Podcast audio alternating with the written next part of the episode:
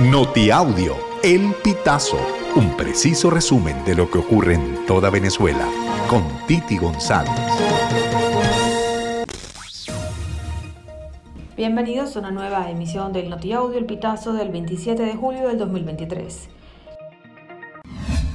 La Corte Constitucional de Colombia le hizo un llamado a las universidades de ese país para no negar el acceso a la educación superior a los migrantes venezolanos que posean permiso por protección temporal.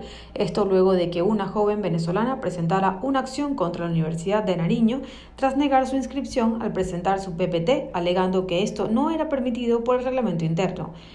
El magistrado Juan Carlos Cortés dijo que el derecho a la educación supone la posibilidad de acceder al sistema en condiciones de igualdad, según reseñó Semana. El ministro de Aguas, Rodolfo Marcos Torres, informó que trabajadores de Hidrocapital aún se encuentran reparando la tubería de 72 pulgadas del sistema TUI 2 y aseguró que de no haber lluvias, la falla se podría corregir y se reactivaría el bombeo de agua el próximo viernes 28 de julio. Estamos aquí, ya se está trabajando en reparar y de no haber afectaciones, en las próximas 48 horas estaremos activando el sistema.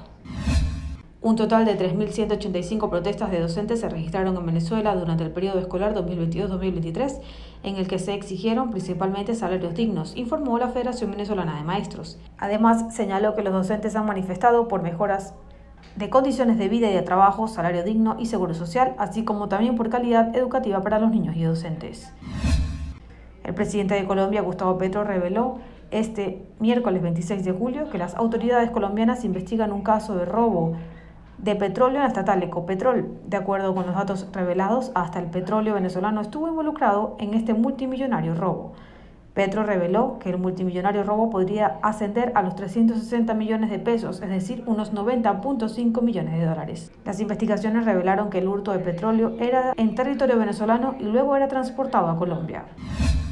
El Departamento de Seguridad Nacional de Estados Unidos informó el miércoles 26 de julio que el programa migratorio de parole humanitario o permiso de permanencia temporal para los venezolanos redujo de manera significativa la migración irregular. A través de una hoja informativa, la instancia norteamericana destacó que la política aplicada por la administración de Biden redujo en un 89% los encuentros irregulares en la frontera suroeste de personas procedentes de esos países.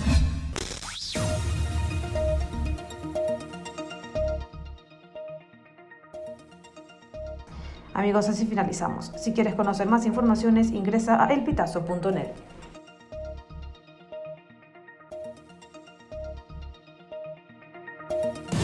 Estas informaciones puedes ampliarlas en nuestra página web, elpitazo.net. También recibimos tus denuncias vía SMS o WhatsApp a través del 0414-230-2934.